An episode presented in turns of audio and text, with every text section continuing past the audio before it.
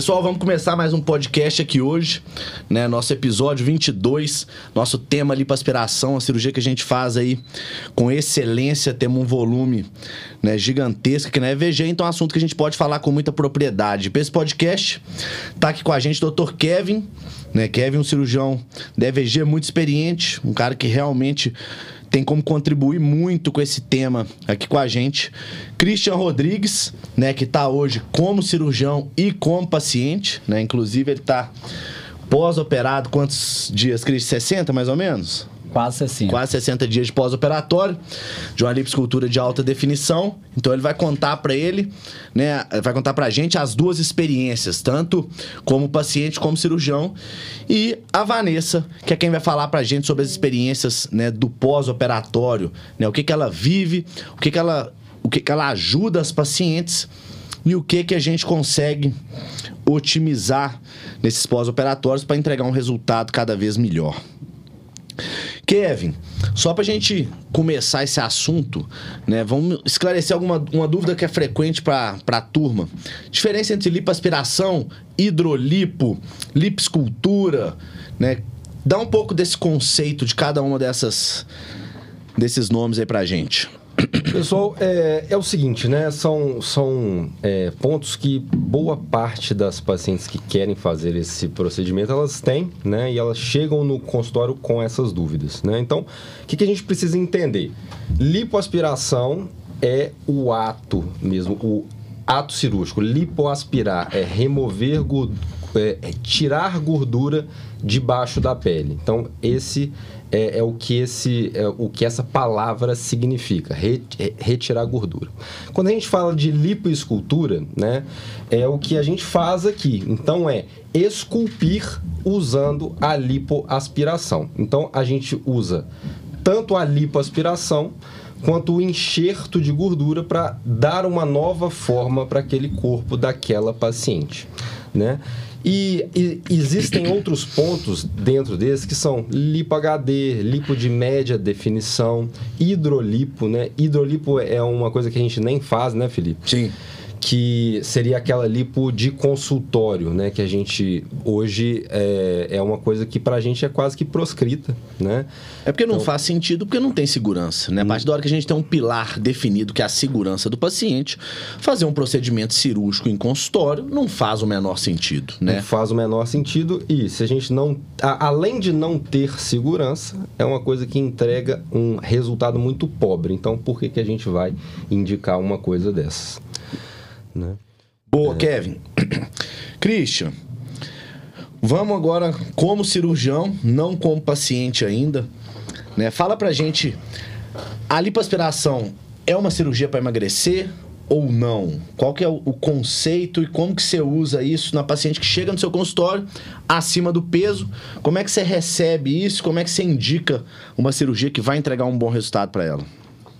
É, na verdade, muitas pacientes chegam com essa dúvida, é, procurando a lipoaspiração, muitas das vezes só com o objetivo de emagrecer. E esse não é o objetivo principal da lipoaspiração. Bom, a lipoaspiração, a cirurgia, o objetivo principal dela é contornar, é dar contorno e volume nas regiões que precisam, retirar a gordura dos locais que precisam e enxertar nos locais que precisam. Então, mas a, a lipo pode ser feita no paciente que está acima do peso? Pode sim, pode sim ser feita, mas a gente tem um limite de gordura que podemos lipoaspirar e dentro desse limite a gente consegue melhorar o contorno daquela paciente. Mas se é uma paciente que ela fala assim, doutor, eu quero o resultado máximo da lipoaspiração. Eu quero o melhor resultado. É, eu quero ficar com o mínimo de gordura possível no meu corpo. Então essa paciente ela já tem que chegar. É, essa paciente tem que chegar de preferência no peso ideal dentro do, do, do IMC, dentro do adequado para a altura e para o porte do, do corpo dessa paciente, para que a gente consiga, dentro dos limites de segurança, lipoaspirar o máximo que a gente pode para entregar o melhor resultado. É aquilo, né, que a gente fala. Lipo não foi. Lipoescultura não é uma cirurgia para emagrecer, né, como definição. Mas muitas vezes, com a experiência que a gente tem, a gente consegue entregar um resultado de excelência para paciente que está acima do peso. O que, que tem que ser feito? Alinhamento expectativa. Né? A gente tem que saber se dentro daquele volume que a gente vai conseguir aspirar dela com segurança, vai atingir a expectativa né, que ela espera. Muitas vezes eu já recebi no meu consultório pacientes pô, bem obesas, querendo fazer uma liposcultura. Falei, não, calma, sua indicação é a cirurgia bariátrica. Né? A gente tem que saber exatamente qual que é a indicação daquela paciente para ter um resultado de excelência, um resultado né, que vai entregar uma segurança para essa paciente antes de qualquer coisa. E na verdade o que a gente observa também, mesmo aquelas pacientes que operam acima do peso, é, a cirurgia acaba sendo um start para mudança de estilo de vida. A gente Sim. faz a cirurgia, melhora muito o contorno, né? E a gente vê que dali para frente, é, um, o pouco de peso que ela já perde durante a cirurgia é um start para novos hábitos de vida, novos hábitos alimentares, atividade física. E essa paciente acaba tendo um resultado, muitas delas, né? As nossas pacientes que a gente não vende cirurgia, que a gente fala todos os dias dentro e fora do bloco. A gente vende estilo de vida, a gente vende sonhos. E aí, é, com esse novo estilo de vida, a gente consegue ver muito, muitos resultados assim excelentes. Por isso que às vezes chega uma paciente, ah, minha amiga operou e emagreceu muito. Não, não fomos nós que fizemos ela emagrecer. Nós demos contorno e isso deu um start é, que, que muda hábitos. Um estímulo, hábitos, né? Foi um estímulo Estímulo, hábitos, é, forma de pensar. E daí para frente a paciente consegue atingir um resultado tão legal quanto a gente Porque o resultado não é só a gente que entrega, né? O resultado é uma combinação de uma boa técnica cirúrgica né, e uma paciente que consegue fazer a manutenção adequada no pós-operatório. O que é uma manutenção adequada? Qual é o mínimo de uma manutenção adequada? Uma ingesta calórica menor do que o gasto. É. Né? Então, isso não tem jeito. Vanessa, você que conduz grande parte dos nossos pós-operatórios né, na FVG, eu queria que você falasse um pouquinho de como que você enxerga essa recuperação do pós-operatório da paciente, né? Como é que você conduz, o que que você busca entregar e como é que e como é que você vê normalmente no seu dia a dia a aceitação dessas pacientes e a evolução do resultado? Então, né, primeiramente a gente, né, é, ali trabalhando nessa área, não é nenhum, vamos colocar um tratamento, é um acolhimento, né? É um início do pós-operatório no qual você nem lidar tanto a parte física, mas a emocional. Né? A paciente ela está muito sensibilizada, né? Na maioria das vezes elas entram para cirurgia já achando que vai acordar assim uma Barbie né? Vou acordar plena, né? Muitas às vezes nem procura saber como que é o pós, como que vai ser o depois da cirurgia, como que vai acordar. E ali automaticamente elas já vão criando assim, às vezes uns certos traumas. Tem pacientes minhas que falam assim: "Nossa, eu acordei da cirurgia, eu fiquei assustada, eram muitos tremores, aí depois eu olhei pro meu corpo, aquele, né, com hematoma, com dor, é, eu, penso, eu pego e falo com ela assim, não, gente, ainda é tudo normal. Então, elas chegam muito sensibilizadas. Quando elas chegam até a mim, elas estão assim, bem sensibilizadas, né? Então, assim, eu brinco que, no primeiro momento, eu nem sou a massoterapeuta eu sou a psicóloga, porque primeiramente eu tenho que trabalhar essa parte emocional para conseguir lidar com o físico. Assim, particularmente eu vejo isso na prática, né? Você conduz muitas pacientes minhas uhum. e eu vejo a diferença da evolução da parte psicológica dela. Muitas vezes, você já percebeu isso com certeza, toda paciente é muito elogio dependente. Né? Ela precisa de um elogio para ela se sentir bem. E muitas vezes nesse pós-operatório, Pô, ninguém consegue ver beleza naquilo. A paciente não consegue ela tá sentindo dor.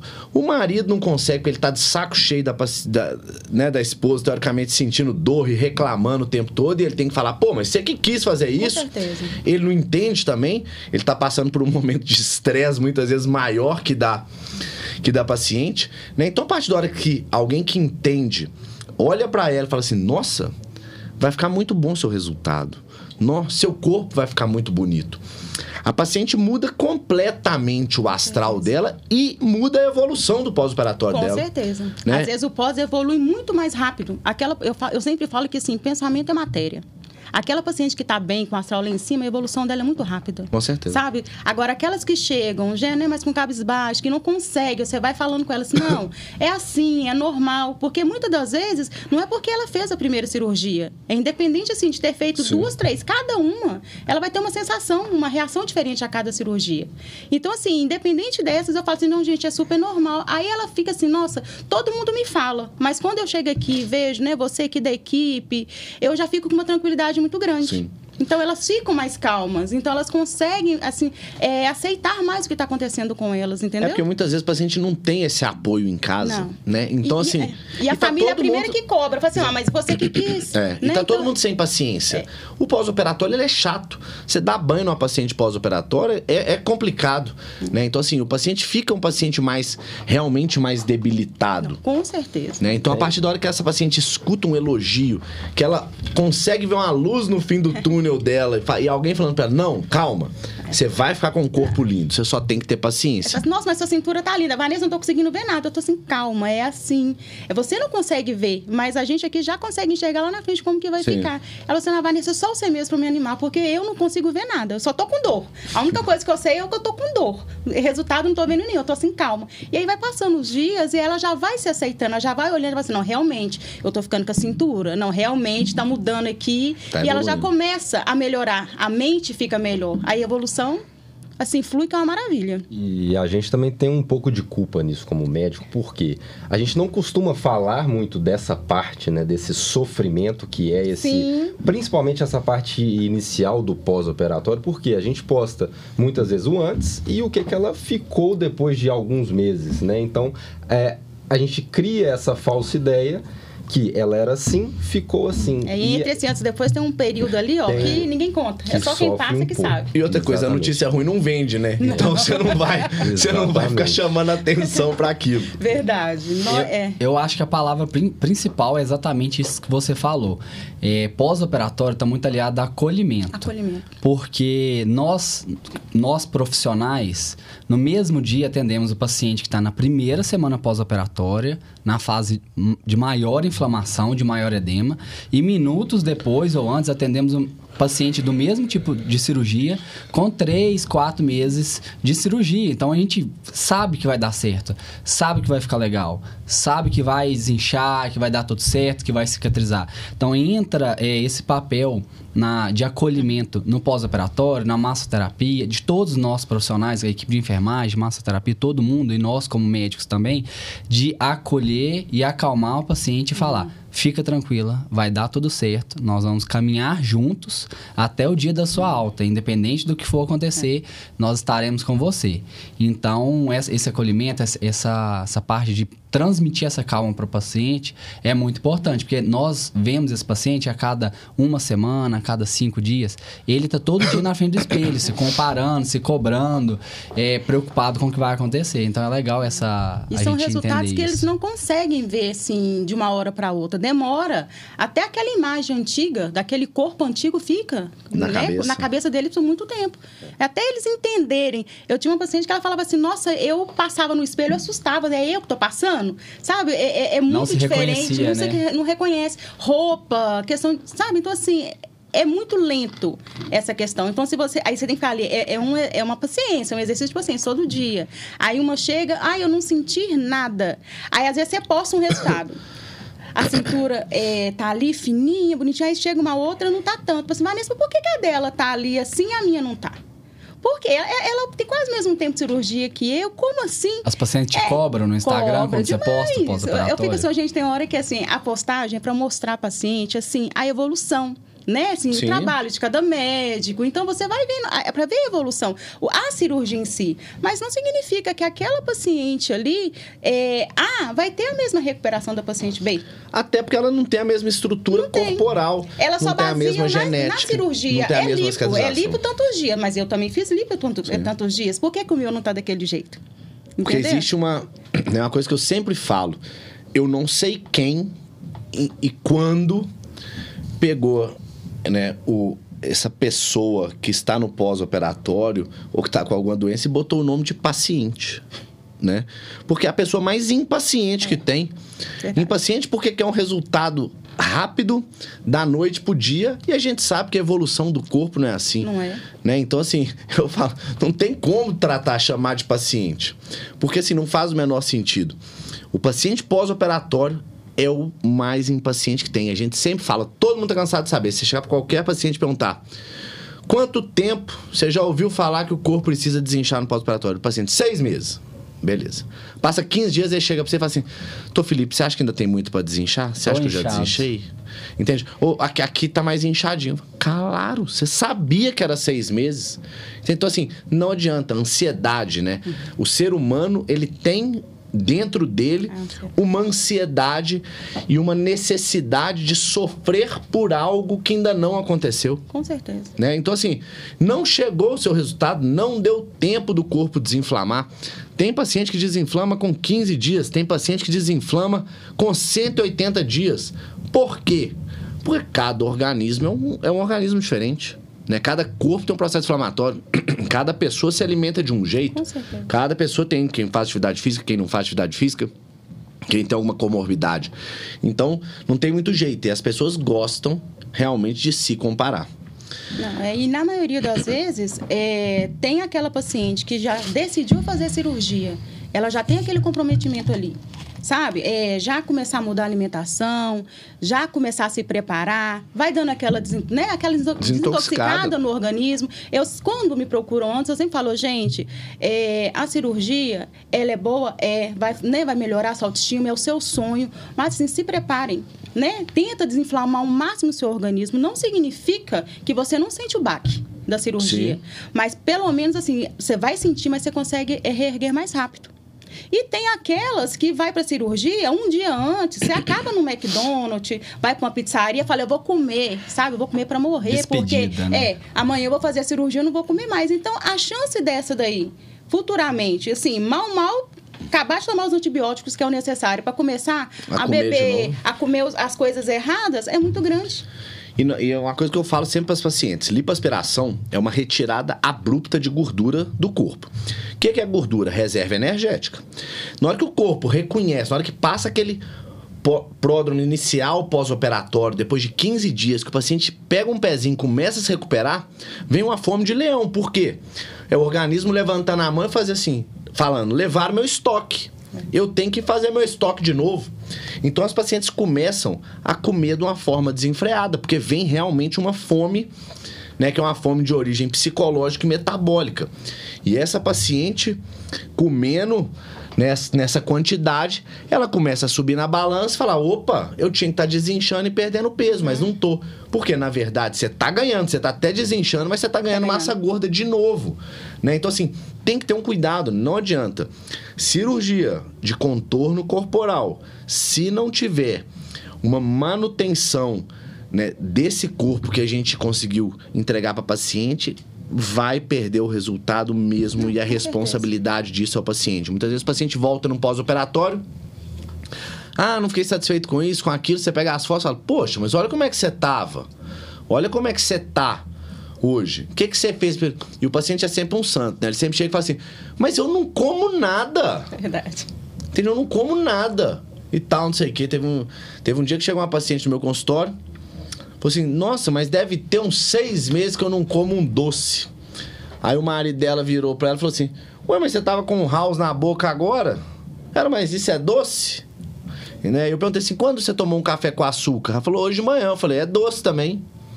Então, culturalmente, tem muita gente que não tem, que não sabe o que é uma dieta hipocalórica, que não sabe o que é uma restrição calórica. Então, se essa pessoa não se preparar antes da cirurgia, não buscar aprender, não buscar condicionar o corpo e a mente para aquela nova fase dela, não adianta.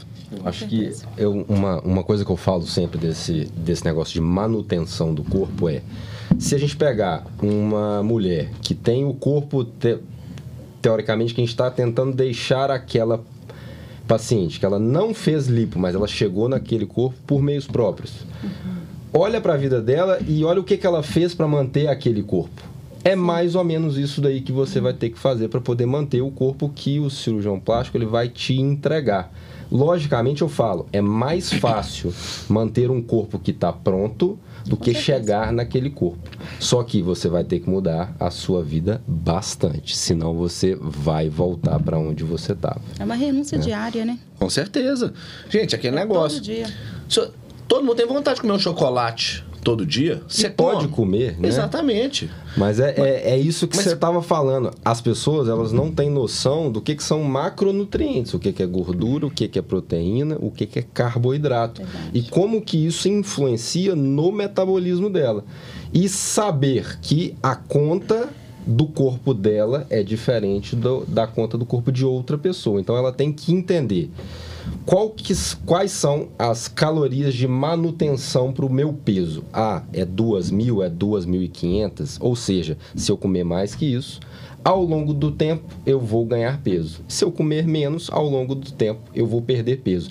Ninguém fica gordo ou magro da noite para o dia. Verdade. Isso é um processo. Então, isso é o mínimo que a pessoa precisa entender para manter aquele corpo dela e, e- a manutenção desse, desse peso ao longo do tempo. É o que eu sempre falo para o paciente: mesmos hábitos vão levar aos mesmos resultados. Né? E ponto final. Então, assim, não vai ter jeito. Se você não se preparar para aquilo, se você não mudar, se você não for né, o provedor daquela mudança, por isso que muitas vezes eu falo que, pô, eu tenho um ticket cirúrgico alto, uma cirurgia mais cara, e eu falo que isso é importante para o paciente dar valor. Para o paciente não achar que é, ah, eu junto um dinheirinho, faço uma lipo e tá resolvido. Não, não. Você pagou caro, filho. Então, você vai ter agora que ralar para manter aquilo. Seu marido vai ficar te enchendo o saco para você ralar, para você ir para academia, para chegar naquele corpo, né? Pô, todo dia de consultório, eu vejo uma paciente que fala de alguma gordurinha localizada, eu pergunto, está fazendo ginástica? Ah, não. Vou começar. Eu falo, então é não a resposta. Você está fazendo Verdade. ginástica? Ah, uma vez por semana é não a resposta. Não tem regularidade, você não tem frequência, não tem regularidade, você não está fazendo exercício físico, você não está fazendo né, a manutenção. Então não adianta. Agora, só pra gente entrar aqui num conceito, né? Já que nós estamos falando de lipoaspiração, lipoescultura em geral, a gente tem um ponto sempre. Quando a gente fala de lipo, a gente tem dois tecidos, que eu gosto de deixar bem claro que a gente trabalha, eu falo isso na consulta. Lipoaspiração trata gordura, retira gordura localizada do corpo, ponto. Lipoaspiração, lipoescultura, o que for. Só que existe um outro tecido que tem que ser trabalhado, que é a pele. E a pele, muitas vezes, até pouco tempo atrás, não tínhamos alternativas para trabalhar com essa pele, a não ser a retirada dela cirúrgica, gerando cicatrizes. E a gente sempre falou: quanto maior a flacidez, maior será a cicatriz. Hoje em dia, a gente já tem algumas alternativas tecnológicas para melhorar a qualidade dessa pele, para melhorar a retração dessa pele. Então, Kevin, conta um pouco pra gente aí da sua experiência com retração de pele, né? O que, que você usa de equipamento, o que, que você vem entregando de resultado e o que, que você avalia aí, né, de evolução futura desses casos. Então, pessoal, é, esse, esse é um ponto muito importante, né? E é um ponto que é, mudou muito a, todo o contexto da lipoaspiração, que eram coisas que até poucos anos atrás a gente não tinha muito o que fazer, né? Então, o que, que as pessoas precisam en- entender, né? Quem que é a paciente ideal para lipas para lipo, né? Não é quem é magra, não é nada disso. É, é quem tem uma boa qualidade de pele, tá? Por quê? É, quando você retira a gordura, aquela pele que tem boa qualidade, ela vai retrair bem e ela vai adaptar naquele corpo, dando o contorno que a gente quer. E se essa pele não tem boa qualidade, depois que a gordura for retirada, gera flacidez e isso gera insatisfação naquela paciente. Então hoje, para essas pacientes, a gente te- pode lançar mão de algumas tecnologias de retração de pele, né? Que hoje a gente tem aqui na FVG. ah, basicamente dois tipos delas que são o Body Tight e o Argoplasma. Falando do Body Tight, né, ele usa a radiofrequência né, para poder estimular colágeno e junto disso fazer uma retração de pele. E ele ainda tem uma outra, uma, uma outra plataforma dentro dele, que é o Morpheus, que é um microagulhamento externo com radiofrequência, que ele, ele é usado para melhora de qualidade de pele mais superficial.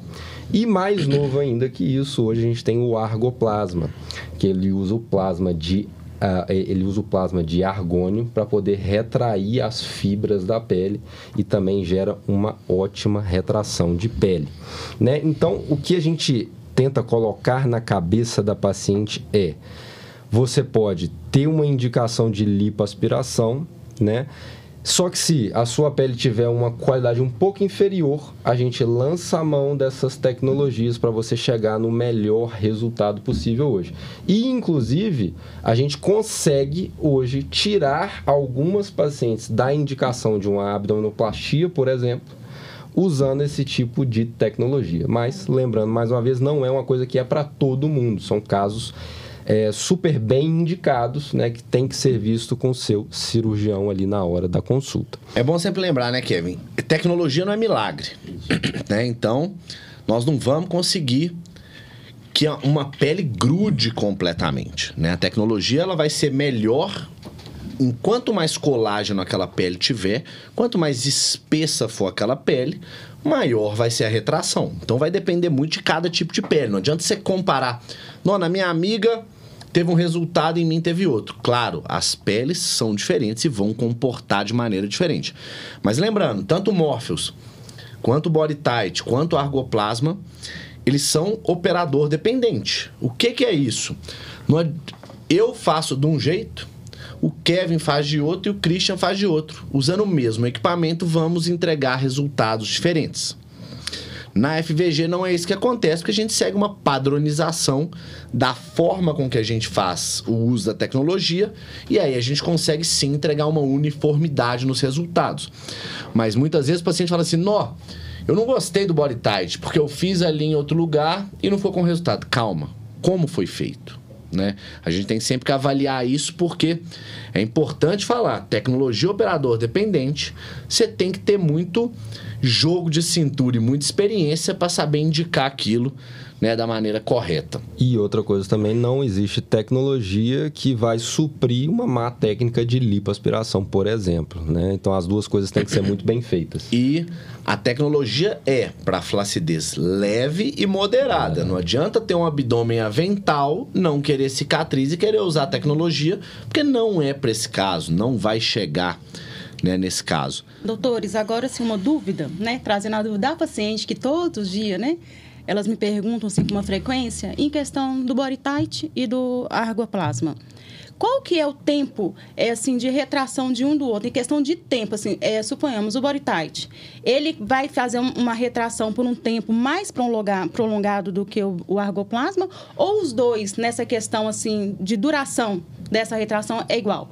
Que elas verdade, me perguntam é essa diferença entre um e entre o outro.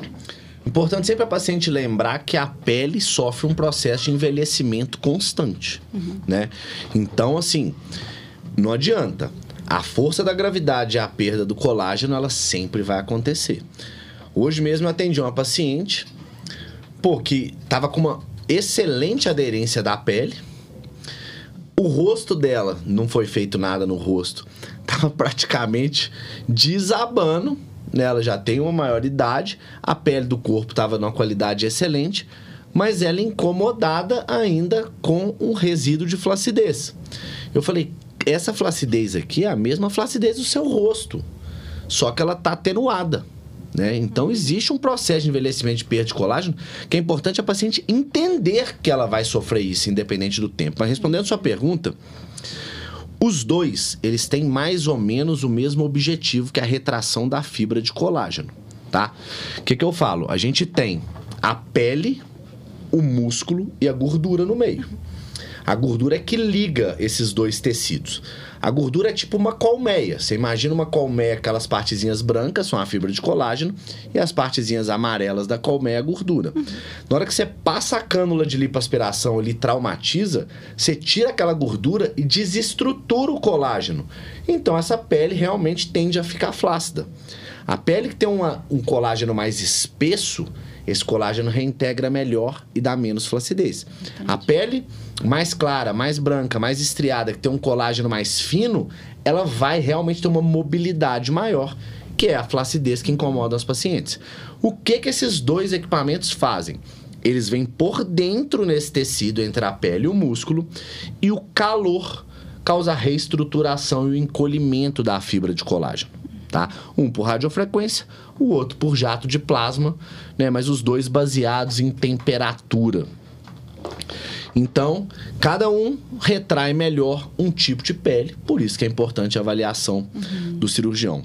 Né? E, essa, e esse processo de retração em si, que é uma regeneração tecidual que o corpo faz, porque o ato cirúrgico, você, usa o equipamento, você já vê uma retração momentânea, mas o corpo tem uma evolução, uma regeneração tecidual, nos dois casos, de até um ano. Então, durante esse ano, você ainda tem o processo de retração de pele, né? E isso vai, independ... vai depender de cada tipo de pele. Para os dois, vai retrair durante um ano? Sim. Mas tem umas que vão retrair mais, outras que vão retrair menos, porque depende muito desse tipo de colágeno da pele. Aí eu te volto a pergunta, Vanessa. É, as tecnologias não têm muito tempo, né? Nós estamos trabalhando nelas de dois anos para cá. O que que você, na sua prática diária e nos resultados, viu de evolução do passado para o presente? Porque a gente está vivendo hoje. Total. Total. Assim, é uma evolução muito grande, muito grande. Em questão, assim, é, a nível de retração de pele, resultado. Nossa, não tem nem comparação com as técnicas, né? Vamos colocar antiga, porque nessa área eu só trabalho há 23 anos. Então, antigamente, era assim. Desde que você colocar... nasceu. Não. não, tem um tempinho. Então, assim, antigamente era, vamos dizer, como se fosse meio pré-histórico, né? Então era muita força, era, né, assim. Muito mais trauma no muito tecido. mais traumas. Nossa, cicatrizes, gente. Nossa, nem, se tinha. Assim, é- é- é, não era nem comparado com esse contorno corporal de hoje. O umbigo nem se fala. Sabe? Uhum. Era é, umbigo, eu falava de antes assim, era cada um que você falava assim, meu Deus, o que, que é isso, né? Tá toda, toda deformada. Mas em questão assim, da qualidade de pele, contorno, cicatriz, hoje em dia, assim, sem comparação, parece que é uma, é uma outra era. Sabe? Parece que não é nem há 23 anos, parece que vamos colocar a um- a uns 50, mais, mais tempo, assim, é uma evolução muito grande. Sabe? Dos resultados. A verdade é que, assim, além da evolução, a tecnologia ter vindo, né, para somar demais, sempre é bom lembrar que tecnologia é caro, né? Então, não adianta a paciente falar assim, quero fazer uma tecnologia, um body tight, um argoplasma. Prepara o bolso, porque vai gastar mais, né? E Não, não é existe só, milagre. só caro por conta do preço da tecnologia, é tempo de sala a mais também, né? Então, a, ela As cirurgias vai hoje estão muito mais longas, muito mais né? Com longas. certeza. Tem cirurgia nossa que chega aí 8, 10, 10 horas. 12 horas de cirurgia, justamente pelo volume de tecnologia que a gente tem que usar para conseguir chegar a Não, determinado e só a resultado. satisfação de uma cliente que às vezes é doida para fazer uma cirurgia. Às vezes ela pensava, Vanessa, mas eu não queria fazer o corte. O que eu mais vejo hoje, eu falo assim, nossa, assim, eu tô com uma mesmo. Que ela falou assim, nossa, mas eu fiquei tão feliz de poder ter feito a cirurgia e saber que eu não, quis, não pude ter o corte. Eu fiz. Nela usou é, o body tight, é, não usou o body tight, não, foi o argoplasma. E a retração de pele dela ficou tão boa, ela falou assim, gente, eu nunca imaginava. Todos os outros que eu ia, todos os outros orçamentos, eu tinha que fazer abdominoplastia, eu não queria. Eu não queria, eu, eu, eu, eu me dava melhor com a gordura do que com a cicatriz. Sim. E assim, mudou completamente a vida dela, porque ela pôde fazer o que ela queria, mas sem a cicatriz. A verdade também é que a gente também não gosta do corte. Exatamente. A gente faz Corte tudo- dá mais trabalho pra gente no pós-operatório. Exatamente. Né? Pode dar queloide. A, a Não gente é. não é também satisfeito, sempre que pode evitar. Mas é importante sempre lembrar que a paciente tem que estar compartilhando disso com a gente para a expectativa dela estar alinhada. A paciente que chega e fala assim: Eu não tolero flacidez. Independente do que faça. Então faz o corte que é melhor pra gente chegar no resultado que você espera. Né? Agora, não, eu tolero uma pequena flacidez se acontecer. Né? Igual essa paciente que você falou. Pô, tinha uma barriga, tinha necessidade, tinha indicação de abdominoplastia total. E conseguiu sair da abdominoplastia porque usou uma retração para não ficar com o avental. Mas claro, ela vai sentar e vai dobrar. Não adianta. É. Ela não vai ter uma barriga tão esticada quanto a barriga da retirada de pele. Isso é fato. Mas desde que ela esteja ciente disso, alinhada com a gente, tudo ok, dá para fazer. Por isso que uma consulta bem detalhada é importante para chegar nesse alinhamento. E lembrar também que é, flacidez zero não existe, não, é nem natural, né? Tem muita paciente que é isso. Ela chega e fala, ah, quando eu sento a minha barriga dobra. Mas graças a Deus que dobra, porque senão você não ia Conseguir ficar conseguir em pé. ficar em pé. E a cada malabarismo que faz, nem dobra Não. Olha aqui pra você ver, dobrou aqui. Exato. Não, não é Tem dobrou. posições que a paciente fala assim, nossa, e quando eu fico nessa posição, eu falo assim, ó, ou você não fica nessa posição nunca, porque você não precisa dessa posição pra nada, né? Ou, ou senão assim, não faz o menor sentido. Eu, eu já tive, eu já tive paciente no meio do consultório, as meninas sabem disso porque elas estavam comigo me acompanhando no pós-operatório. Que a paciente, não, tô infeliz, tô insatisfeita, minha barriga dobra e tal, não sei o quê.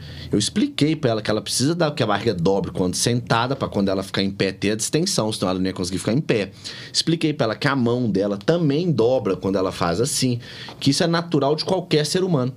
Quando eu vi que ela não, ainda não estava atendendo, eu tirei minha camisa. Falei assim, deixa eu te mostrar que a minha barriga também dobra.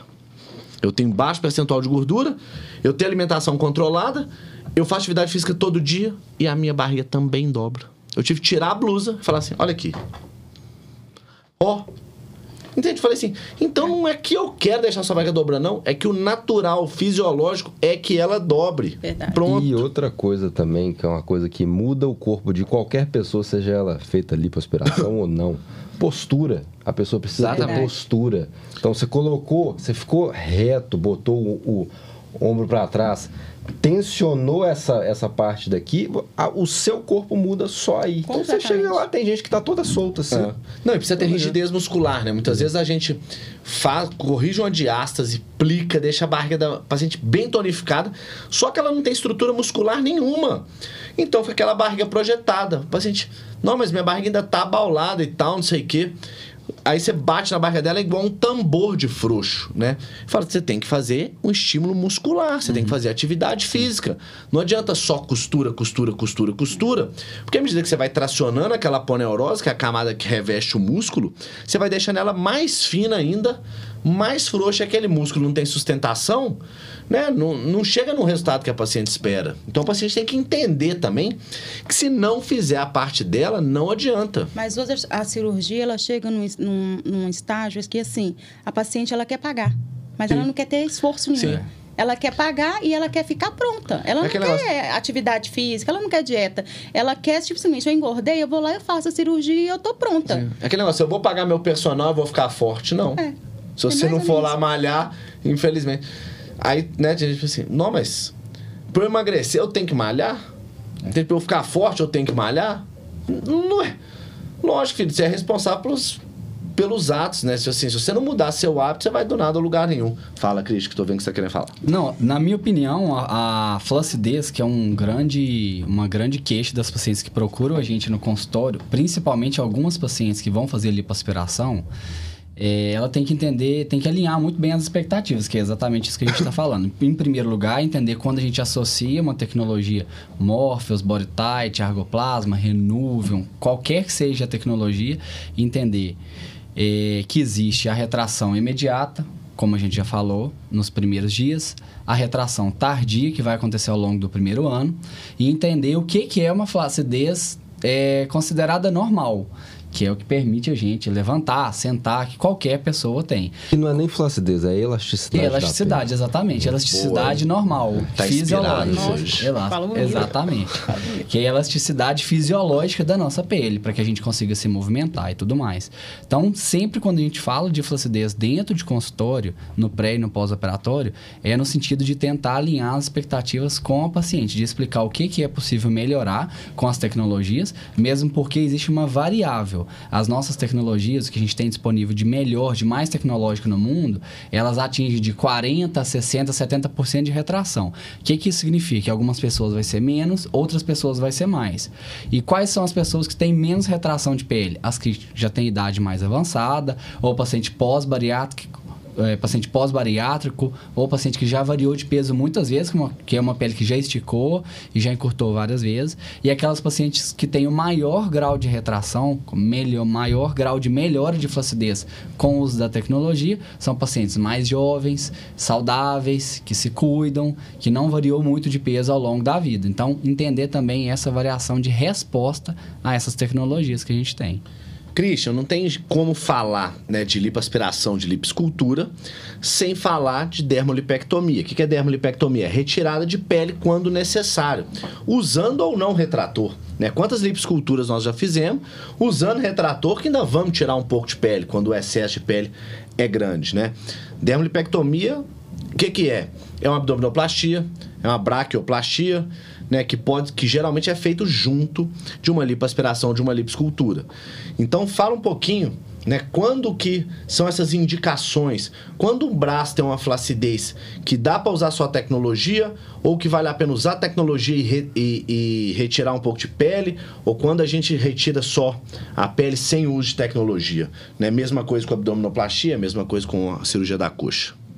Bom, as três principais regiões do nosso corpo que nós sempre, que nós sempre nos encontramos assim no divisório de águas entre fazer retirada de pele e entre só utilizar a tecnologia é o braço, a face interna da coxa e o abdômen.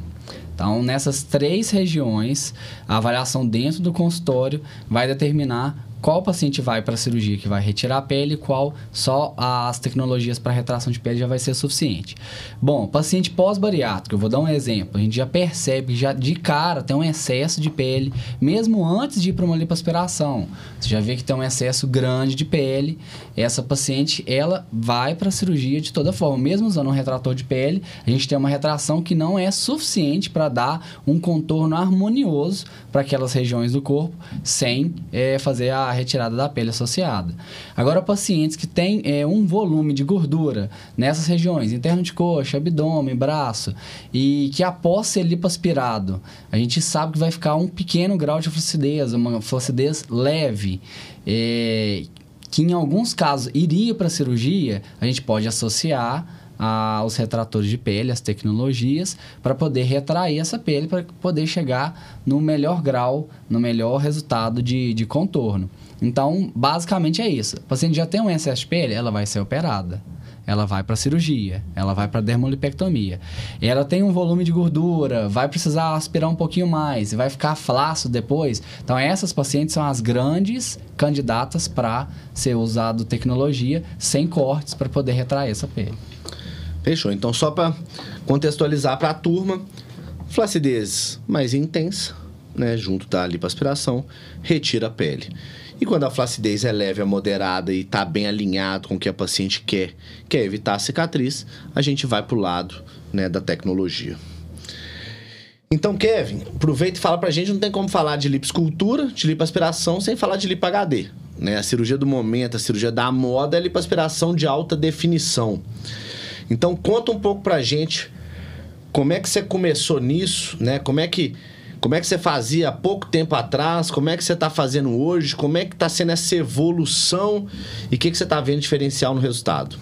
Ótimo, pessoal. Então, assim, é, essa parte da, da lipoescultura, né, foi a, a, parte que mais mudou, né? Que antigamente era o simples ato de tirar a gordura.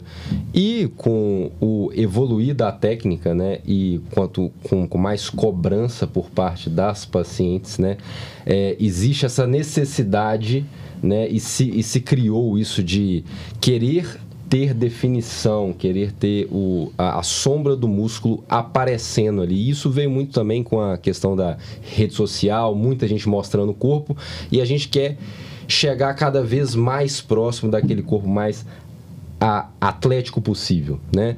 Então, é, são, são algumas coisas que a gente tem que entender, né? Quando a gente fala de é, abdômen, né? É, o, o que, que compõe a linha de cintura da, da, daquela pessoa não é só gordura, né? Então são três coisas basicamente: é gordura subcutânea, é, músculo, né? Se, se essa pessoa tem flacidez muscular ou não, e gordura visceral, né? Que músculo e, e gordura subcutânea, a gente, como cirurgião plástico, a gente consegue tratar. Agora, gordura visceral não, ela é um um, uma coisa metabólica e a gente tem que mudar o, esti o estilo de vida. Né? Então, é, como que a lipo a HD entrou nessa história? Então, foi disso que essa tá, tá cada dia mais essas pessoas querendo um abdômen mais marcado. E como que a gente faz isso? Né? Hoje a gente tem a lipo convencional, que é essa que a gente retira gordura de forma igual em todo o corpo. É, a lipo de média definição, que na minha opinião é a lipo mais natural, que tem mais bonita, onde a gente só marca a sombra muscular, e a lipo de alta, de, de, de alta definição, que a gente tenta mesmo recriar toda a musculatura ali, todos os metâmeros que a gente tem no abdômen. Né? Que é uma lipo um pouco mais artificial. que é uma lipo um pouco mais artificial e que se não tiver uma manutenção dela no pós-operatório, ela pode ficar muito feia se a pessoa vai ganhando gordura em cima daquela fibrose que gera ali em cima. E outra coisa que a gente tem que falar, não é uma lipo para todo mundo, porque não adianta a gente criar uma, um abdômen super definido em uma em um resto de corpo que tem um braço mais gordo, uma perna mais gorda. Fica muito feio es- esteticamente isso. E então por isso que a indicação ela ainda continua sendo a, a coisa mais importante quando a gente fala de qualquer proce- procedimento cirúrgico. Né? Então, para resumir, Kevin, indicação de uma lipoaspiração de média ou alta definição é a paciente tá no peso ideal. Ideal. Ela tem que ter uma estrutura, Uma estrutura muscular. muscular. Não adianta nada ela ter uma barriga completamente flácida, sem músculo, pra você marcar o que ali? Né? Você vai definir o que se ela não tem nada. Então ela precisa ter uma estrutura muscular, então precisa ter né, uma, uma prática frequente de atividade física e ela não pode ter flacidez. Né? Porque Exatamente. senão, como é que você vai definir músculo e aquela pele flácida cai por cima? Não faz o menor Exatamente. sentido. Então, se você tem flacidez ou se não tem musculatura, a lipo HD não é pra você. Né? Não adianta ser a cirurgia da moda, ser a cirurgia do momento e, e realmente não tá bem indicado. Esses dias, Kevin, no bloco, na hora que a gente trombou no bloco, eu vi você mexendo com ultrassom no meio de uma lipo, o que, que você tava fazendo? Conta aí pra turma. Pessoal, então isso aí hoje é, é uma coisa que é mais nova ainda do que isso tudo que a gente vem falando isso a- a- aqui nesse, nesse podcast, né? Que hoje a gente tem um novo conceito dentro da plástica, né? Que é enxertar gordura dentro do músculo, dentro do, do- dentro do ventre muscular. Eu, particularmente, eu era muito contra isso, porque, assim, é basicamente você retirar a gordura de uma parte e colocar ela dentro de um outro tecido que não tem gordura. Mas o que a gente vem vendo aí com os novos, com os novos estudos e tudo mais é que essa gordura enxertada no músculo, ela a longo prazo ela vai gerar uma hiperplasia muscular e gera mais músculo. Ou seja, a gente consegue hoje basicamente construir músculo através de gordura. E a gente consegue dar um outro resultado para aquele paciente ou para aquela para aquela paciente. E hoje a gente consegue basicamente fazer enxerto em qualquer músculo do corpo. Não pode fazer em qualquer músculo. Bíceps, ombro, Exceto glúteo, né? Glúteo ainda é, é, um proscrito ainda, é um- por causa- pelo risco pelo mesmo risco. de né, tromboembolismo. Exatamente. E esse enxerto você faz guiado por ultrassom? Como é que é? Exatamente. Então, por que, que a gente usa ultrassom? Né? Por conta que a gente vai furar o músculo, então a gente precisa estar vendo o que está sendo feito. Então, a gente usa uma cânula que se parece muito com a cânula de lipo. A gente vai é, guiar essa cânula para ela entrar no músculo, para a gente ter certeza que a gente não está perfurando nada e que essa gordura está sendo colocada no local correto. Por quê? A gente está em cima da pele, a gente não está vendo nada, então a gente faz isso guiado para ter certeza que aquele enxerto está, feito, está sendo feito no local correto. Então é uma coisa nova. Super nova. Como é que você aprendeu a fazer? Com o Dr. Felipe Vilas. Fazendo. vamos lá então. Christian. Agora vamos pegar um ponto que a gente tá, só tem cinco minutos. Vai ser mais um, um bate-bola entre você e Vanessa, falando um pouco de pós-operatório. Né? Nós falamos de lipo, falamos de cirurgia de contorno corporal em geral, de uso de tecnologia, do que está sendo mais novo e mais moderno. Agora um pouco, conta um pouco da sua jornada dentro da EVG. Como é que dentro da EVG você escolheu quem ia te operar? Porque tem vários cirurgiões, né? E E como é que foi realmente seu pós-operatório dentro da EVG, seu pós-operatório, como é que ele foi conduzido? Como é que a foi Vanessa, ficar pelado no bloco? como é que foi? Quem te sondou? Essa foi, essa foi a parte mais complicada. Na verdade, o que acontece? Falando Complexo. agora. E aí a Vanessa depois, na hora que você chegar no pós-operatório, que foi conduzido pela Vanessa, a Vanessa fala um pouco, né, da parte dela, como é que ela conduziu, Uhum. como é que foi. É, agora falando agora como paciente da FVG, né? Assim, é, a, a principal diferença que eu percebi é que a ansiedade que o paciente tem, e que eu tive também, ela tá muito alinhada com aquela expectativa. Quando eu é, escolhi operar é, dentro da casa de onde eu trabalho mesmo, não, não escolheria nenhum outro lugar, nenhum outro cir- cirurgião que, que eu não conhecesse tanto como os meus colegas de trabalho que eu tô vendo todos os dias ali. Eu sabia que eu ia, antes mesmo do dia da cirurgia, eu já sabia que eu ia ter o resultado que eu esperava. Isso é a minha expectativa. Agora, a ansiedade, que ela é, é assim, é implacável, ela vem para todo mundo, é porque eu estou, eu me vejo todos os dias, né? estou me vendo todos os dias no espelho, e aquilo vai gerando uma ansiedade para chegar logo o resultado que eu tanto espero. E à medida que ele vai aparecendo, é que a gente vai ficando mais calmo. Os primeiros dias é impossível, né, Vanessa? É, com certeza. Você sabe como que é o edema, né? A gente se encontra demasiado. Não, e aquela ansiedade. Todo outro que chega o dia já, a gente já fazer a primeira. Exatamente. Quando eu te via lá, é, até mais calado, né, nas, nas primeiras, nos primeiros dias, para segurar mesmo aquela ansiedade. Você sabe como é que é, o paciente chega, ele te per- pergunta ou não pergunta? Pergunta demais. Ah, é, assim, é como se fosse assim, é, é um, um testamento. Você vai respondendo, ele vai falando, falando, falando, falando, falando, porque é tudo muito novo. Sim. Sabe? Então, por mais que você, é, na maioria das vezes, está ali naquele papel de médico, quando você se tornou paciente, é tudo completamente diferente. com certeza. por mais que você falasse, olha, é normal isso, é normal aquilo, mas quando você sente, é completamente diferente.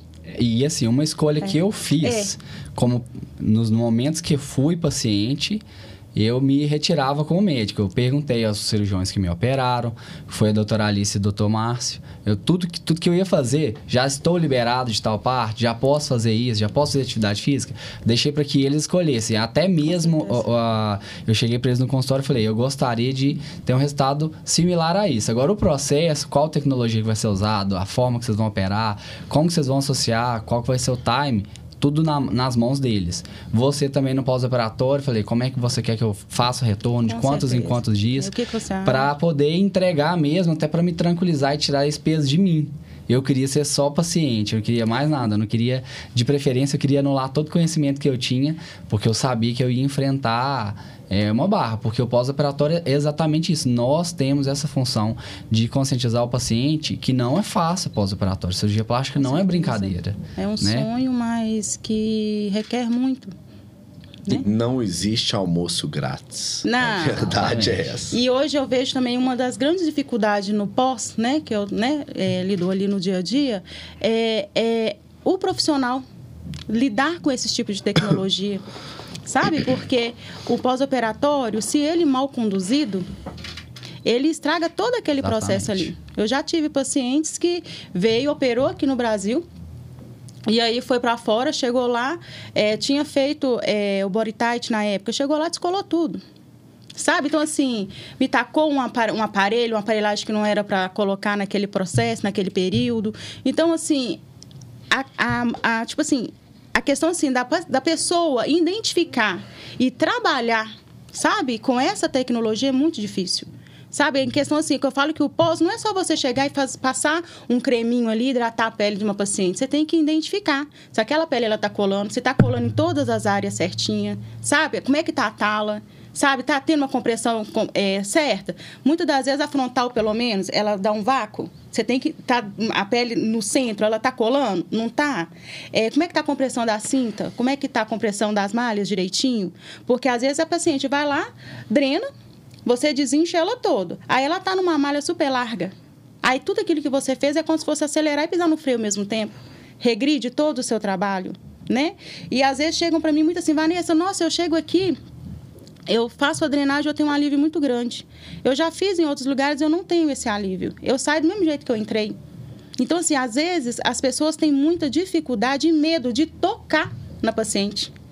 Sabe, eu brinco drenagem minhoquinha, mas é porque, igual eu falo, drenagem não pode doer. Ela tem que dar um alívio, sabe? Você tem que trabalhar, você vai desinchando, você já vai modelando aquela paciente, mas é sem dor. Mas se a pessoa não tiver uma pressão correta, o que, que vai acontecer? Aquela paciente ela vai ficar tempo uhum. para fazer a drenagem. Muitas das vezes chegam para vocês totalmente inchada, que às vezes fala assim, eu já fiz 10, já fiz 20. Você olha assim, meu Deus, não parece que fez nada.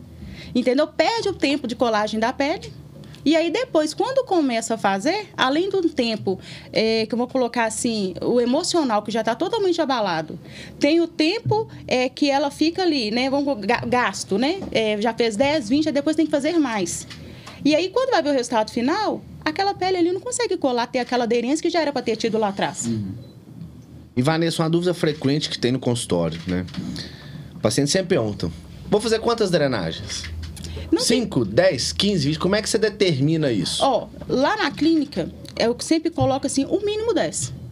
Porque essas 10, eu vou ter, assim, a certeza que eu consigo tirar aquele inchaço maior, né, da, da paciente, e ali eu vou estar avaliando se ela vai estar com fibrose, se ela não vai estar com fibrose, entendeu? Só que depende muito de paciente para paciente. Eu tenho um paciente que com 10 sessões, ela tá boa. Aí vem no retorno, né? Vocês vão liberam já para atividade física. Ela fala, Vanessa, eu tô bem. Eu consigo agora daqui para frente é, manter as atividades físicas e se eu quiser eu faço uma ou duas na semana, mas mais para alívio, para me ajudar, porque é um processo longo, né? Mas tem aquelas que às vezes faz mais de 10. Eu só vou conseguir porque não tem é uma quantidade certa para cada paciente. Cada corpo, cada organismo vai me dar, sabe? É, é, é uma projeção melhor para me trabalhar. Tem paciente que tem um processo inflamatório mais lento. Né? Eu demoro com elas. Mas tem umas que operou ali e parece que já está pronta. Com 10 sessões a pessoa fala assim, não, está pronta.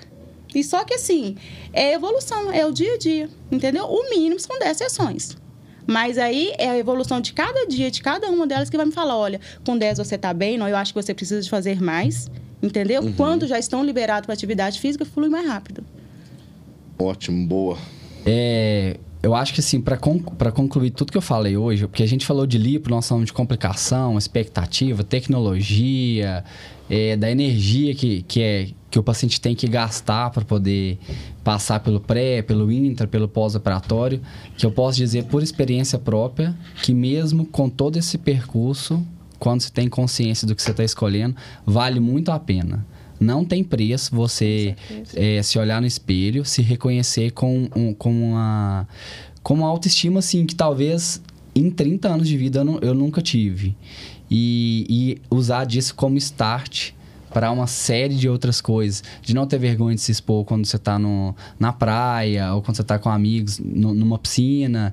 De você é, querer manter aquele resultado para sempre, né? Para que seja mais duradouro. De comer com consciência, comer bem com consciência, sem sofrimento, de saber que você está fazendo isso para manter tanto a sua saúde quanto o seu resultado, de fazer atividade física até com mais prazer, porque você sabe que o resultado está ali. Agora é só manter. Então isso não tem preço. Então você faria de novo? Faria. Espero não precisar mais. Prometo não, não precisar. Se tivesse que voltar lá atrás. Se eu tivesse que voltar olhando retrospectivamente, é, muito sinceramente, faria de novo. Vale muito a pena. Porque é exatamente isso. Antes você tá naquela corrida da atividade física, dieta, para obter um resultado que, assim, por genética, por uma rotina de trabalho extenso, até uma rotina de sono mesmo, que pra gente que trabalha muito, e se você não dorme bem, você não consegue emagrecer, não consegue é, treinar bem na academia. Mas, e, e, e ver agora do outro lado, o lado do resultado. Foi me entrega um resultado. Agora, manter a dieta vai muito mais fácil, a atividade física vai muito mais Não, fácil, a vida se torna muito mais, mais feliz, eu, eu diria assim. Pessoal, vamos ficando por aqui, até porque se a gente for falar de lipo, né, nós vamos ficar aqui três dias e não vai acabar o assunto. Então, agradecer Kevin, Christian e Vanessa, né? O podcast hoje foi, pô, foi top, abordamos muita coisa, né? Agradecer a presença de todo mundo o estúdio 767, que sempre abraça a gente, o Isma, aqui até quase 11 horas. Ele tá precisando, inclusive, ele tá aqui presente nesse assunto, né? Porque ele, ele, ele, já tá, ele já ele tá imaginando o Cris falando assim: imagina se fosse eu resolvido de uma vez só. Né? Então, valeu. Kevin, Christian, Vanessa, vocês querem dar algum obrigado. recado, falar alguma coisa? Continua. Pessoal, só para quem tem desejo de fazer a lipo, tá? É, eu, eu sei que tem. Quando sai alguma coisa na mídia de coisa ruim, é alguém que ah, morreu na lipo e tudo mais. Não tenha medo. É um procedimento super seguro. Se você quer fazer, ele pode mudar a sua vida, tá? Desde que seja feito pelas mãos certas, Desde né? que seja feito pela mão certa, pela equipe certa e com os médicos certos. Com certeza. Né, uma coisa que eu posso falar com minha vivência, com minha rotina diária né, de bloco cirúrgico. Kevin, um cirurgião fantástico, fenomenal, super capacitado, né? Um cara assim de alta qualidade, gabarito técnico, eu indico de olhos fechados. Então assim, faço realmente muita referência a ele nisso, tá? Christian, um outro cirurgião de alto nível, também muito qualificado, com muita experiência né, em contorno corporal, com o que tem de melhor em tecnologia hoje disponível no mercado. Né? O Christian só debanda um pouquinho que ele gosta de uns botox, uns preenchimento e tudo mais, então ele tem a parte de cosmiatria que ele curte também e já não é muita do Kevin, né? E que ele faz nele também. E que ele faz Faz nele. Ah, não. Exatamente. Gente, eu vou falar uma coisa pra vocês. Não tem nada que eu ofereça no consultório que já não tenha feito em mim. Você acha que eu vou perder tempo? Mas é nunca. Eu quero aproveitar de tudo que a gente puder Testar ter e aprovar. Pra estar sempre bem. Eu tudo que eu ofereço, não faço não. e Vanessa, né, que realmente é uma profissional de alto gabarito, que assim, eu indico de olhos fechados. É para mim uma pessoa de excelência para conduzir nossos pós-operatórios do início ao fim. Realmente eu vejo né, a evolução das minhas pacientes, a mudança de resultado, né, com o, o com o que ela faz mesmo, né, de drenagem e tudo mais, mas mais do que isso, a mudança da cabeça do psicológico da paciente, que assim, se ela é excelente na drenagem, eu vou te falar como psicóloga, ela é fantástica. né? Então, agradecendo mais uma vez todo mundo, vamos ficando por aqui. Até o próximo Além da Plástica. Valeu. Valeu.